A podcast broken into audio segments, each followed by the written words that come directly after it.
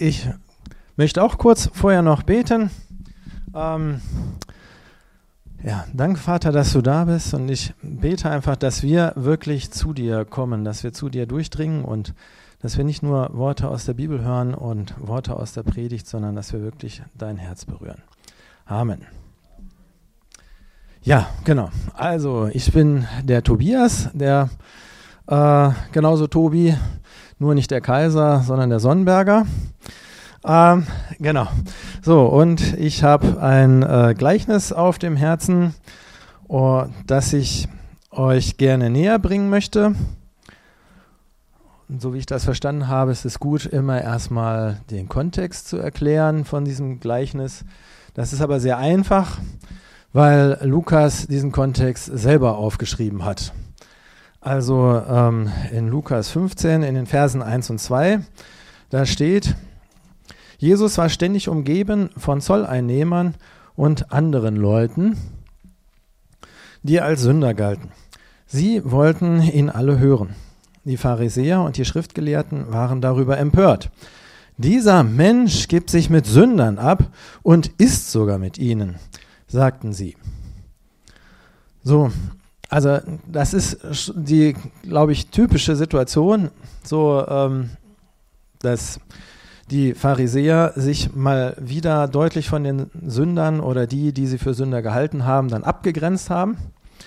Und ähm, ja, das Ziel war eigentlich auch relativ klar. Sie wollten nicht selber irgendwie unrein werden oder Sünde auf sich laden.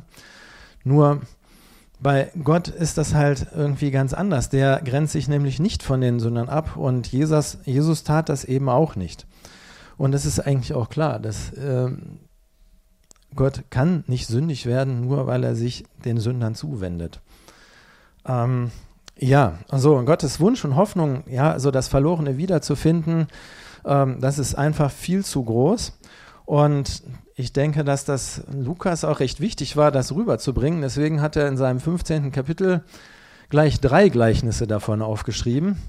Nämlich einmal das Gleichnis vom äh, verlorenen Schaf, dann das Gleichnis von der verlorenen Münze und dann eben noch das Gleichnis vom verlorenen Sohn. Wobei ich finde, ähm, das letzte Gleichnis ist definitiv das eindrücklichste und ist eigentlich auch aus meiner Sicht ganz gut, eigentlich eher zu sagen, dass das das Gleichnis von den beiden Söhnen ist. Ich denke, die meisten werden das kennen. Ähm, trotzdem zur Sicherheit, der Vater, der in diesem Gleichnis auftaucht, steht für Gott und dann gibt es dort eben zwei Söhne, die zwei völlig unterschiedliche Menschen beschreiben. Halt ähm, quasi diejenigen, die immer von den Pharisäern als Sünder bezeichnet worden sind und die Pharisäer eben selbst. Nun, ähm, okay, fangen wir mal, machen wir mal weiter mit Vers 11 und dem ersten Teil von diesem Gleichnis. Ja. Und Jesus fuhr fort, ein Mann hatte zwei Söhne. Der Jüngere sagte zu ihm, Vater, gib mir den Anteil am Erbe, der mir zusteht. Da teilte der Vater das Vermögen unter den beiden auf. Wenige Tage später hatte der jüngere Sohn seinen ganzen Anteil verkauft und zog mit dem Erlös in ein fernes Land. Dort lebte er in Saus und Braus und brachte sein Vermögen durch. Als, alles aufge als er alles aufgebraucht hatte, wurde jenes Land von einer großen Hungersnot heimgesucht. Da geriet auch er in Schwierigkeiten. In seiner Not wandte er sich an einen Bürger des Landes, und dieser schickte ihn zum Schweinehüten auf seine Felder. Er wäre froh gewesen, wenn er seinen Hunger mit den Schoten, die die Schweine fraßen, hätte stillen dürfen, doch selbst davon wollte ihm keiner etwas geben. Soweit erstmal. Also die Aufteilung, die der Vater da vorgenommen hat, die dürfte höchstwahrscheinlich so gelaufen sein, wie es tatsächlich im fünften Buch Mose drin steht. Und zwar, der ältere Sohn bekommt äh, zwei Drittel, der jüngere kriegt ein Drittel. Das lag einfach daran, dass der äh, ältere Sohn als Erstgeborene immer einen zusätzlichen Anteil bekommen sollte. Und äh, die Grundidee war wahrscheinlich die, also dass es das überhaupt gab, äh, war wahrscheinlich die, dass der jüngere Sohn eben die Möglichkeit bekommen sollte, mit seinem Erbteil ähm, wegzuziehen und sich auch eine eigene Existenz aufzubauen. Nun, ähm, ob das, diese Bitte ähm, um Aufteilung des Vermögens, was der Jüngere da ja, der jüngere Sohn eingefordert hat, ähm, ob das jetzt nun anstößig war oder nicht, ähm, das ist wohl scheinbar zu, bei den Theologen nicht so ganz eindeutig. Ähm, aber ich bin mir sicher, für den Vater war das eine große Enttäuschung, dass plötzlich sein Sohn äh, fortgezogen ist, also weg wollte. Er wollte an das Geld ran, er wollte auch noch wegziehen. So, und die erste Frage, die mich wirklich sehr beschäftigt hat, war, warum macht der Vater das so? Ja, das war doch, was dann kommen, was dann kam, was wir gerade gelesen haben. Das war für den Vater mit Sicherheit absehbar. Also es ging nicht darum, wirklich ernsthaft eine eigene Existenz im Ausland oder so aufzubauen. Das ähm, wusste der Vater. Ja, der kannte seinen Sohn, der wusste, ihm fehlte die Reife, ähm, mit so einem großen Vermögen umzugehen. Und umso mehr stellt sich doch die Frage, warum macht das denn trotzdem? Warum hat er ihm nicht einen kleinen Betrag gegeben, hat gesagt, so, da kannst du in die nächste Stadt ziehen oder irgendwie so etwas. Ja, so, das wäre ja auch möglich gewesen. Und äh, der erste Gedanke war, naja, gut, dem Vater, für den Vater, materielles spielt für den eigentlich keine Rolle. So, ich glaube aber, so ganz richtig ist das nicht. Ja, dafür steht einfach zu viel über Geld in der Bibel drinne.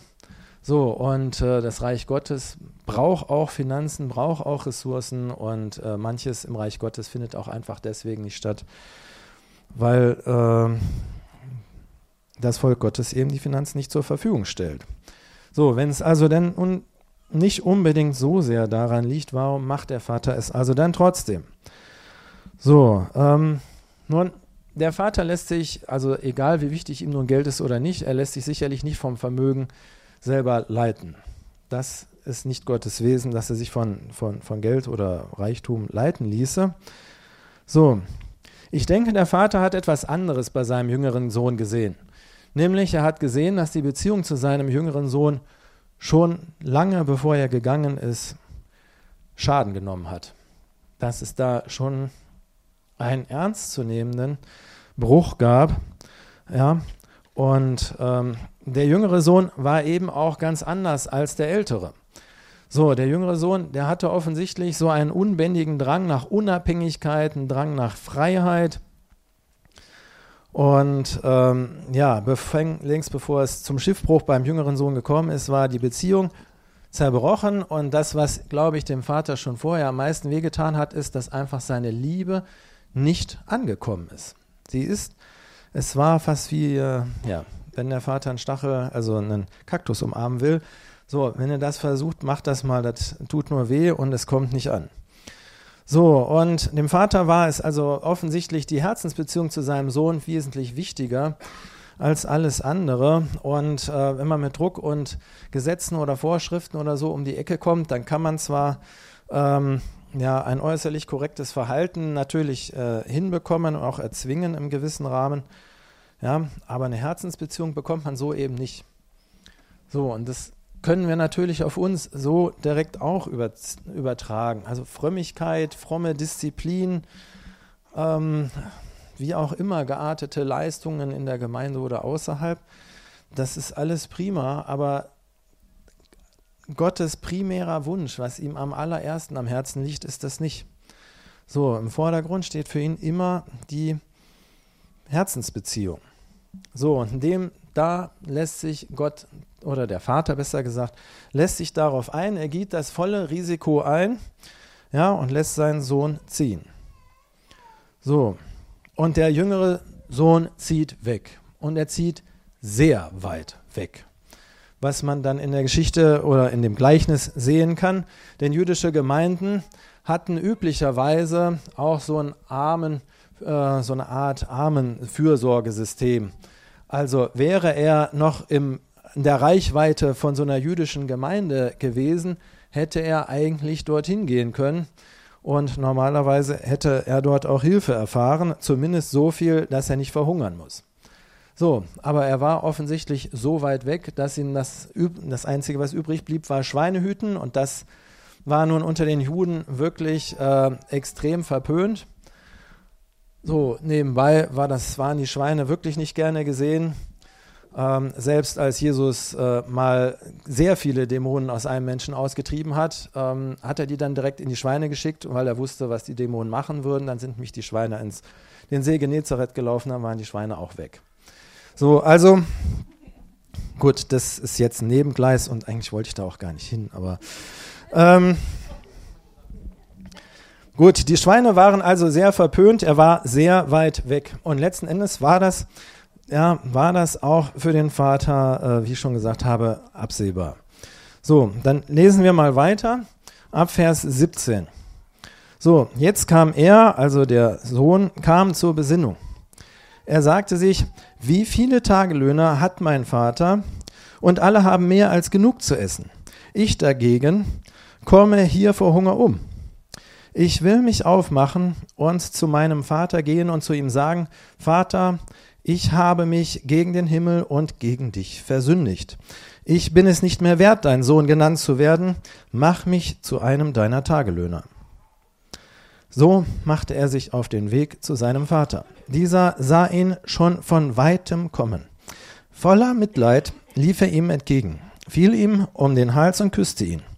Vater, sagte der Sohn zu ihm, ich habe mich gegen den Himmel und gegen dich versündigt ich bin es nicht mehr wert, dein Sohn genannt zu werden. Doch der Vater befahl seinen Dienern, schnell, holt das beste Gewand und zieht es ihm an, steckt ihm äh, einen Ring an den Finger und bringt ihm ein paar Sandalen. Holt das Mastkalb und schlachtet es. Wir wollen ein Fest feiern und fröhlich sein. Denn mein Sohn war tot und nun lebt er wieder. Er war verloren und nun ist er wiedergefunden. Und sie begannen zu feiern. Ich bin mir sicher, der Vater wusste von dem Schiffbruch seines Sohnes und das war wohl auch der Grund, weswegen er immer an den Horizont geguckt hat. Er hat immer auf ihn gewartet. So, und ähm, nun, der Kuss, also das kann man ja jetzt, viele Sachen passieren ja hier in, äh, was der Vater alles so macht. Das kann man auch, glaube ich, relativ leicht auslegen. So, Kuss und der Kuss und die Umarmung, zeigen, ja, dass er seinem Sohn wirklich in Augenhöhe begegnet, dass er nicht runterschaut, dass er ihn eben nicht so betrachtet, wie der Sohn sich selber sieht. Ähm, so, und ähm, dass er sich auch gar nicht erst auf eine Diskussion mit ihm einlässt, äh, was da sein Sohn dazu ihm sagt. Er lässt sofort ein Gewand holen, was faktisch die Wiederaufnahme in die Familie bedeutet. Und ähm, wenn ich mir das versuche heute vorzustellen, dann geht das da wahrscheinlich nicht nur um Klamotten, da geht es ja sicherlich auch noch ein bisschen mehr. Ähm, da ist sicherlich mindestens mal ein Handy dabei, der Computer ist wahrscheinlich dabei, der WLAN-Zugang ja, zu Hause dürfte selbstverständlich sein. So, dann geht das Ganze noch weiter. Er bekommt den, den Ring an den Finger. So, was faktisch bedeutet, ähm, dass er rechtlich wieder ähm, für die Familie äh, Rechtsgeschäfte tätigen darf. Er darf also, er bekommt sehr viel Vollmacht. Er ist ja gerade erst angekommen. Er kriegt schon den Ring. Und ähm, was kann das heute heißen? Also in der Sprache der Kaufleute ist das wahrscheinlich sowas wie Prokura oder so. Er ist, ähm, ja, er hat eine Vertretungsvollmacht für die Familie.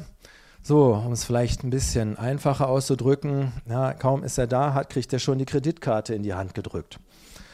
So, und eigentlich sollte der Vater wissen, was sein Sohn damit macht. Ja, oder in der Vergangenheit so gemacht hat, besser gesagt.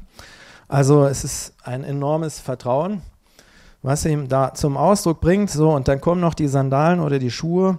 So, ja, das Zeichen für einen freien Mann war das, denn seine äh, Sklaven liefen äh, damals üblicherweise barfuß. So, und heutzutage, hm, das könnte zum Beispiel bedeuten, hier hast du meinen Autoschlüssel. So, und ich bin mir sicher, der Vater ist kein Kleinwagen gefahren. Ja? Vielleicht naja, ich will mich da nicht äh, so sehr aus dem Fenster lehnen. Ja, vielleicht war es ja auch schon ein eigenes Auto, keine Ahnung. Ja, also auf jeden Fall, der jüngere Sohn wird definitiv zum ähm, vollwertigen Familienmitglied gemacht. So, daneben ähm, habe ich aber auch noch äh, quasi so eine ähnliche Geschichte mal in einem anderen Buch gelesen. Ähm, und weil wir halt die Geschichte von diesen beiden Söhnen eigentlich ja schon recht gut kennen, möchte ich die gerne auch noch erzählen. Soweit ich das äh, richtig in Erinnerung habe, spielt die Geschichte also in Indien. Eigentlich fast das gleiche, äh, fast die gleiche Sache. Ja, da ist also ein Sohn, der lässt sich sein Erbe auszahlen. Und äh, was passiert? Natürlich erstmal ab in die Großstadt, ja, weil da das äh, ja, pralle Leben herrscht und natürlich auch dieser Sohn kriegt es nicht hin, vernünftig mit dem Geld umzugehen. Und ähm, er landet auf der Nase, er landet im Slum, er landet irgendwo da, wo er ganz sicher nicht hin wollte. Und irgendwann erinnert er sich dran, hm, zu Hause geht es eigentlich allen besser als mir hier. Nun, ähm, es ist eines ein bisschen moderner, also er schreibt einen Brief. Ja, oder sagen wir vielleicht auch eine E-Mail, weiß ich nicht. Ähm, sagen wir, er schreibt einen Brief, ja, und er erklärt seinem Vater, das, was ich da gemacht habe, ist nicht richtig und äh, eigentlich will ich nach Hause kommen, aber ich weiß überhaupt nicht, ob ich willkommen bin. Und ähm, ja, spätestens jetzt ist klar, dass es ein Brief ist, denn bei einer E-Mail hätte man ja eine schnelle Antwort erwarten können. Ähm, so, bei Briefen eher nicht so, wenn man im Slum wohnt und keine Brief hat, äh, oder keine richtige Adresse hat. So, also er weiß das, er schlägt seinem Vater vor und sagt so, damit das jetzt für dich nicht peinlich wird und so, ich werde also, ich will mit dem Zug zurückfahren und ich weiß, in der Nähe von unserem oder ja, deinem Grundstück, da steht ein großer Baum und an dem werde ich mit dem Zug vorbeifahren. So, und wenn du möchtest, ja, oder wenn du mich willkommen heißen kannst, dann häng doch einfach ein weißes Tuch da in den Baum rein, dann weiß ich, ich kann aussteigen, ich werde dann kommen. Und äh, wenn nicht, dann eben nicht. So, also macht er, schickt er den Brief ab und ähm, ein paar Tage später fährt er dann auch los. Und äh, die Fahrt dauert halt ein bisschen länger und ja, je länger er im Zug sitzt, desto größer wird die Angst und die Panik. Was ist denn jetzt, wenn da kein Tuch hängt? So, dann habe ich nämlich nichts mehr. So, das letzte Geld ist für das Fahrticket oder das Eisenbahnticket draufgegangen. Und was ist denn jetzt? Und äh, diese Vorstellung, das könnte jetzt ähm, ja, in die Hose gehen und da hängt nichts, die macht ihn schier wahnsinnig. So, oder eben wirklich, wirklich enorm panisch und am Ende traut er sich einfach nicht aus dem Fenster zu gucken. Er traut sich einfach nicht, weil er einfach nicht weiß, was kriegt er da zu sehen. Zum Glück ist er zumindest so pfiffig, einem anderen in dem Zug von seiner Geschichte zu erzählen. Und das Ende ist dann, dass er diesen äh, Mitreisenden quasi bittet und sagt, gucken Sie doch für mich aus dem Fenster. Schauen Sie mal, was ist denn da mit dem Baum? Er hat ihm das so ein bisschen da beschrieben. So, und äh, dann macht er das auch für den. Ja, und sagt, hören Sie mal, da hängt kein Tuch. Da hängt der ganze Baum voll weißer Tücher. So, also ich glaube, Sie sind mehr als willkommen. So, und ich glaube, das ist das, ja, wie Gott auch mit, wie Gott uns auch sieht. Ja, wir sind mehr als willkommen. Der Vater mag jeden, jeder, der hier ist, so wie er ist. Ja, jeder ist durch und durch angenommen mit allem, was dazugehört. Ja, und keiner muss seine eigene Schuld abarbeiten. Ja, jeder ist willkommen. Okay. Schauen wir den zweiten oder den älteren Sohn an. Also, da geht das dann in äh, Vers 25 weiter. Also, der ältere Sohn war auf dem Feld gewesen. Als er jetzt zurückkam, hörte er schon von weitem den Lärm von Musik und Tanz. Er rief einen Knecht und erkundigte sich, was das zu bedeuten habe. Dein Bruder ist zurückgekommen, lautete die Antwort. Und dein Vater hat das Mastkalb schlachten lassen, weil er ihn wohlbehalten wieder hat. Der ältere Bruder wurde zornig und wollte nicht ins Haus hineingehen. Da kam sein Vater hinaus und redete ihm gut zu. Aber er hielt seinem Vater vor, so viele Jahre diene ich dir jetzt schon und habe mich nie deinen Anordnungen widersetzt. Und doch hast du mir nie auch nur einen Ziegenbock gegeben, so dass ich mit meinen Freunden hätte feiern können. Und nun kommt dieser Mensch da zurück, dein Sohn, der dein Vermögen mit Huren durchgebracht hat, und du lässt das Mastkalb für ihn schlachten. Kind, sagte der Vater zu ihm, Du bist immer bei mir und alles, was mir gehört, gehört auch dir. Aber jetzt mussten wir doch feiern und uns freuen, denn dieser hier, dein Bruder, war tot und nun lebt er wieder. Er war verloren und nun ist er wiedergefunden. Ich denke, da ist so viel Distanz zwischen dem Vater und dem älteren Sohn. Die Beziehung war bestimmt nicht so, wie sich der Vater das gewünscht hat.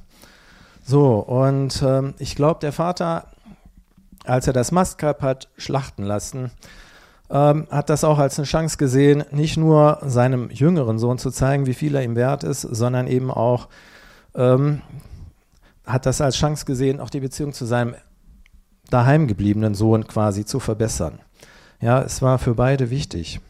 So, und ich glaube, der ältere Sohn, der hat letzten Endes genauso eine Mauer in seinem Herzen aufgebaut, ähm, wie der Jüngere das auch getan hat. So, für den Jüngeren war halt immer klar, ich kann mein Glück nur weit weg vom Vater finden. Ja, ich muss so weit weg, wie es nur irgendwie geht. Ja, und er hat eine, er hat eine wirklich sehr harte Bauchlandung gemacht. So, und der ältere Sohn, der hatte aber auch keine Herzensbeziehung zu seinem Vater. So, bei dem war das Lebensmotto möglicherweise, Ordnung ist das halbe Leben und Arbeit ist die andere. So, und ja, Arbeit und treue Aufgabenerfüllung, das war, das war ihm wichtig. Ja, und höchstwahrscheinlich hat er auch Aufgaben von seinem jüngeren Bruder übernommen. Möglicherweise hat er sogar Aufgaben schon übernommen von seinem jüngeren Bruder, bevor der überhaupt weg war. Könnte ich mir jedenfalls gut vorstellen. So, ähm, der musste wahrscheinlich schon so oft das ausbaden, was der jüngere Bruder entweder falsch oder eben nicht gemacht hat. Und Respekt und Anerkennung hat er von seinem Bruder da offensichtlich nicht für bekommen. Nun gut, der Vater hat das sicherlich auch nicht bekommen. Aber da ist so viel Enttäuschung, da ist so viel Herzenshärte und Neid. Und ähm, ja, man sieht dann auch, dass er im Grunde genommen seinen Bruder ähm, nicht losgelassen hat. Ganz im Gegensatz zum Vater.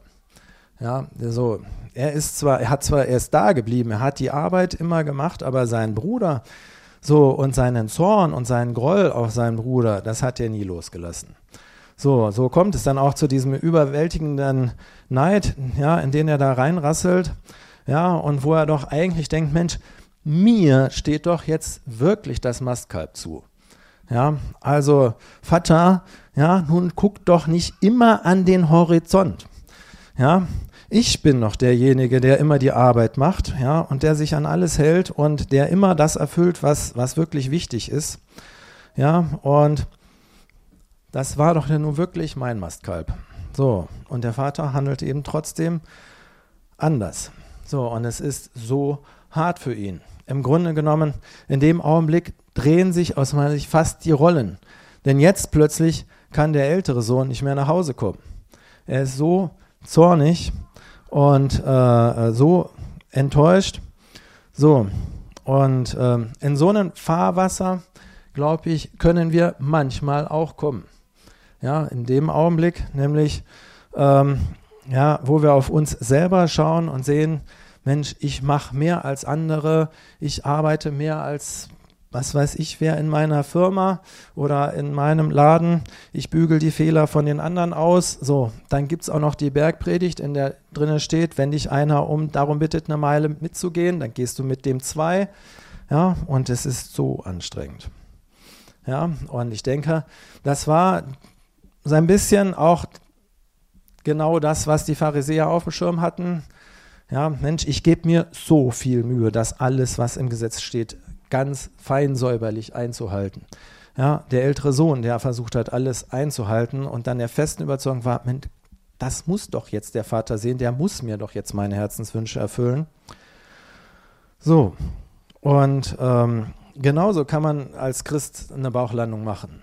Ja, und vor allen Dingen dann, wenn es Wünsche sind, glaube ich, wo wir äh, lange dran sind, die sich vielleicht ja, ein wenig von Gott unabhängig entwickelt haben oder die relativ unabhängig von ihm sind. So, also meine persönliche äh, ja, Vorstellung war immer, also mein Traumjob ist Lehrer zu werden. Habe ich auch, zumindest solange ich studiert habe, an vielen Ecken und Enden erzählt, ähm, ja, dass das für mich genau das Richtige sei. So, und äh, im Studium hat das auch alles wunderbar geklappt. Also natürlich ist das Arbeit, keine Ahnung, aber da habe ich mich reingekniet habe sogar mein erstes Staatsexamen mit einer Eins über die Bühne gebracht, wunderbar. So, und umso härter war die Bauchlandung, als ich äh, Referendar war und plötzlich ähm, ja, aus dem Elfenbeinturm der Wissenschaft dann auf dem Boden der Realität angekommen bin. Also, ja, so Referendariat nach zwei Jahren und ich merkte, ich kann diese Erwartungen, die an mich gestellt werden, also, na, ich kann nachts so viel arbeiten, wie ich will und ich habe viele Stunden nachts gearbeitet und wenige Stunden geschlafen äh, und es hat einfach, äh, ja, es hat nicht funktioniert. Ich war wirklich kurz davor, diesen Job an den Nagel zu hängen. Äh, ich war auch überhaupt nicht sicher, ob ich die Prüfung bestehe und äh, ja, am Ende habe ich sie dann bestanden. So, eine andere Geschichte, die nicht ganz so dramatisch war, aber das fing auch mit einem, also ja, viele Sachen fangen ja mit einem Traum an. So war der Traum vom Haus im Grün. Ja. So, wunderbar. So, und dann ging das irgendwann im Frühjahr los und Ende Oktober sind wir dann eingezogen. Und äh, der Winter kam viel schneller als äh, dieses Jahr, definitiv. Das Erdreich konnte an das Haus nicht ordentlich angefüllt werden. Der Kellerbauer, der Kellerbauer bei uns hatte auch das meiste Geld schon verdient. Er hatte es definitiv nicht mehr eilig. So, wo gingen wir dann also immer durch eine Terrassentür im Keller ein und aus. Nur diese Terrassentür hatte also auch von außen keinen Schlüssel, äh, keinen Schließzylinder oder sonst was. Das heißt, der letzte musste dann halt durch die Haustür raus. Aber hm, da stand dann halt nur so eine selbstgebastelte Hühnerleiter, weil da war kein Erdreich angeschüttet. So, das war also die Haustür war immer so auf dieser Höhe. So, und dann gingen wir also diese Leiter immer schön rauf und runter. Und es hat äh, ja, für meinen Geschmack viel zu lange gedauert, bis sich da was dran getan hat. Jo, also fast ein ganzes Jahr. Und äh, irgendwann habe ich dann mal scherzeshalber gesagt, ich habe ein Haus ohne Garten. Das war auch klar. Also der, der ganze Mutterboden, ja, da macht man sich ja keine Vorstellung, oder ich hatte jedenfalls keine richtige davor, war auf einen Haufen geschoben, da wuchs das Unkraut dann sehr gut. Äh, das Erdreich, das da drunter ist, da wuchs es dann auch, natürlich überhaupt nicht mehr schön und nur sehr wenig. Das ist schon ein großer Unterschied, ob Mutterboden oder nicht. Auf jeden Fall, ich war, als dann auch klar war, die Familie kommt zu Weihnachten und äh, Kellerbau hat es auch nicht nötig, Türen einzubauen in den Keller oder so. Die waren dann auch noch nicht da. Ja, dann war ich erstmal fertig mit der Welt. Ja. So, also gut, das waren jetzt so meine persönlichen äh, Bauchlandungen, sag ich mal, die man, die man eben so machen kann. Und äh, ja, Gott weiß das, Gott weiß es. Ähm, und ähm, der Vater tut das, was er bei seinem jüngeren Sohn auch getan hat. Ja? So, er kommt ihm nämlich entgegen. Er lässt ihn da nicht draußen rumstehen. So, ja, ja, es sind mir auch in meinen Bauchlandungen Leute entgegengekommen. Zum Beispiel Anna, ja, hat mir da das ein um das andere Mal geholfen oder auch eben andere. Ähm, so, aber das, das, ja, das musste ich jetzt gerade mal loswerden. Danke, Anna. ähm, so, der Vater kommt ihm entgegen. Materielles brauche ihm eigentlich nicht zu geben, so wie beim jüngeren Sohn. Aber er gibt ihm eine aus meiner Sicht wirklich spektakuläre Zusage. Ja, also da, ich denke, das klingelt in einem in den Ohren. Ja, da sagt der Vater, alles, was mir gehört, gehört auch dir. Was für eine Zusage. Ja, und davon mangelt es eigentlich in der Bibel nicht. So, also zum Beispiel im Psalm 23, im Vers 5, da heißt es, äh, du, also sagt David zu Gott, ja, du Gott salbst mein Haupt mit Öl, um mich David zu ehren, und äh, du füllst meinen Becher bis zum Überfließen. Ja, und äh, oder mein Lieblingsvers in Johannes 10, Vers 10, da sagt Jesus, ich aber bin gekommen, um ihnen, also den Menschen, Leben zu bringen, Leben in ganzer Fülle. Das geht ungefähr ähm, in die gleiche Richtung. So, und im Grunde genommen glaube ich, ja, diesen Baum mit diesen weißen Tüchern, ich fand das einfach ein so schönes Bild.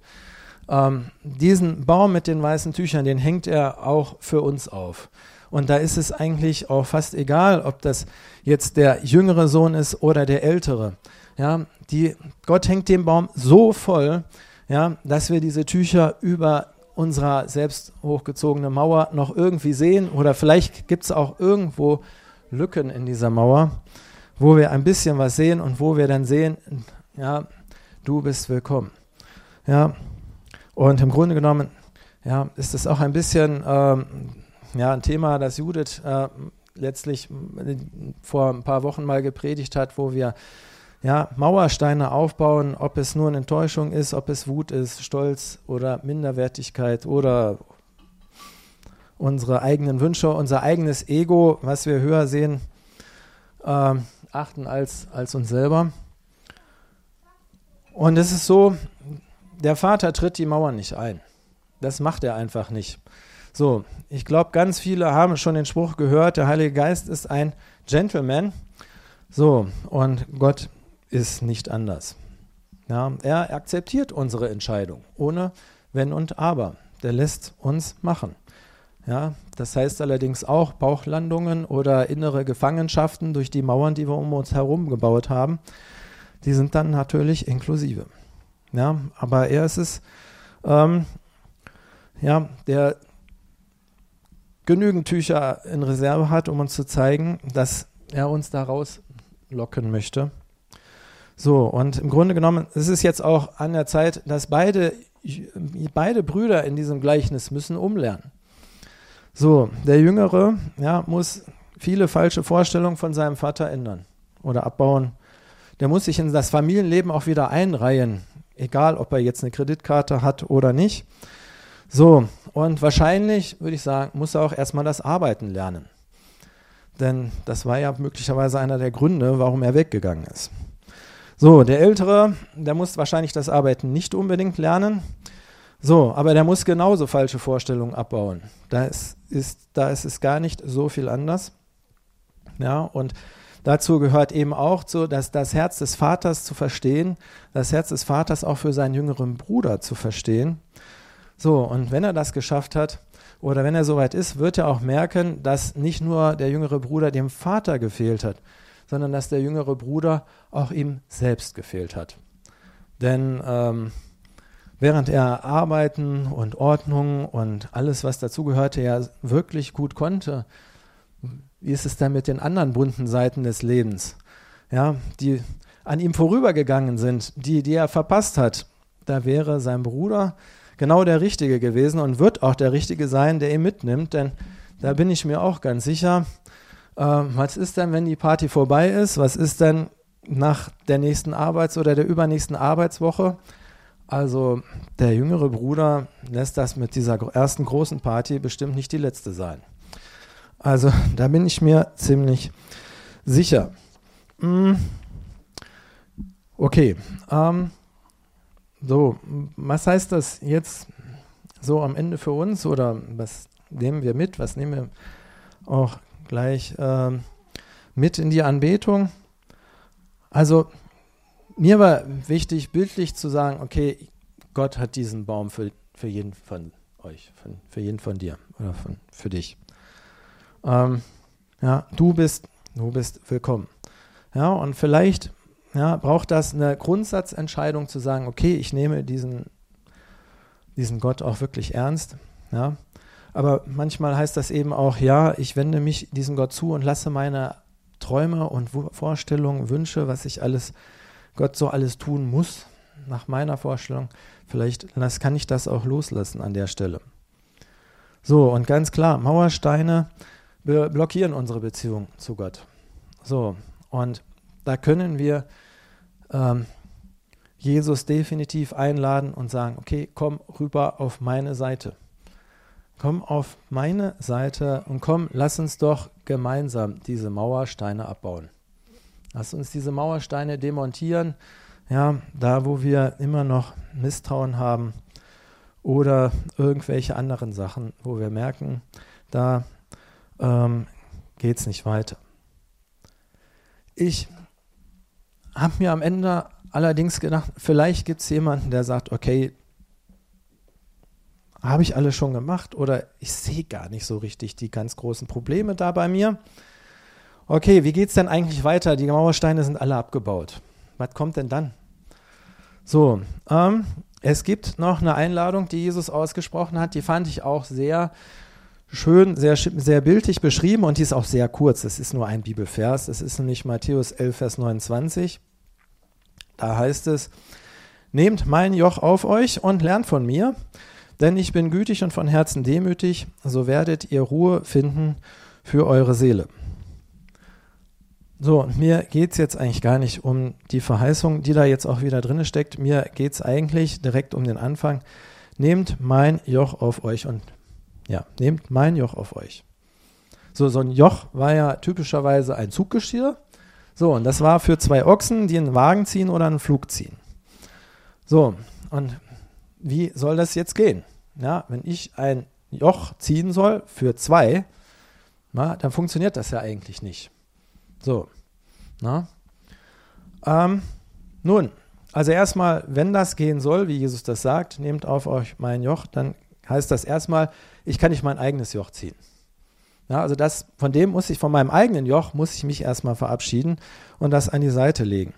So, wenn ich dein Jesu-Joch ziehen will, kann das nur auf eine Art und Weise gehen. Ja, das an der neben mir, der Platz muss auch besetzt werden. So, und Jesus hat schon selber gesagt, wer das sein wird. Nämlich er selbst. Ja, so. Dann ziehen wir gemeinsam zu zweit das Joch. Ja, so. Und das funktioniert natürlich am besten, wenn man im Gleichschritt unterwegs ist ja, und wenn Jesus geradeaus will und ich will links, dann ist natürlich schon wieder ein bisschen schwierig. Das wird, egal wie fein und super das gearbeitet ist, das Joch, das wird dann anstrengend. So, also das ist wichtig, dass wir dann mit Jesus gemeinsam in eine Richtung gehen. Ja, und ähm, das ist das quasi, glaube ich, wozu wir eingeladen sind. So, und am Ende meiner Predigt finde ich das eigentlich ganz gut, dass, oder die Formulierung, dass wir mit Jesus gemeinsam zum Vater gehen und ihn anschauen und im Anschauen seines Bildes werden wir verwandelt.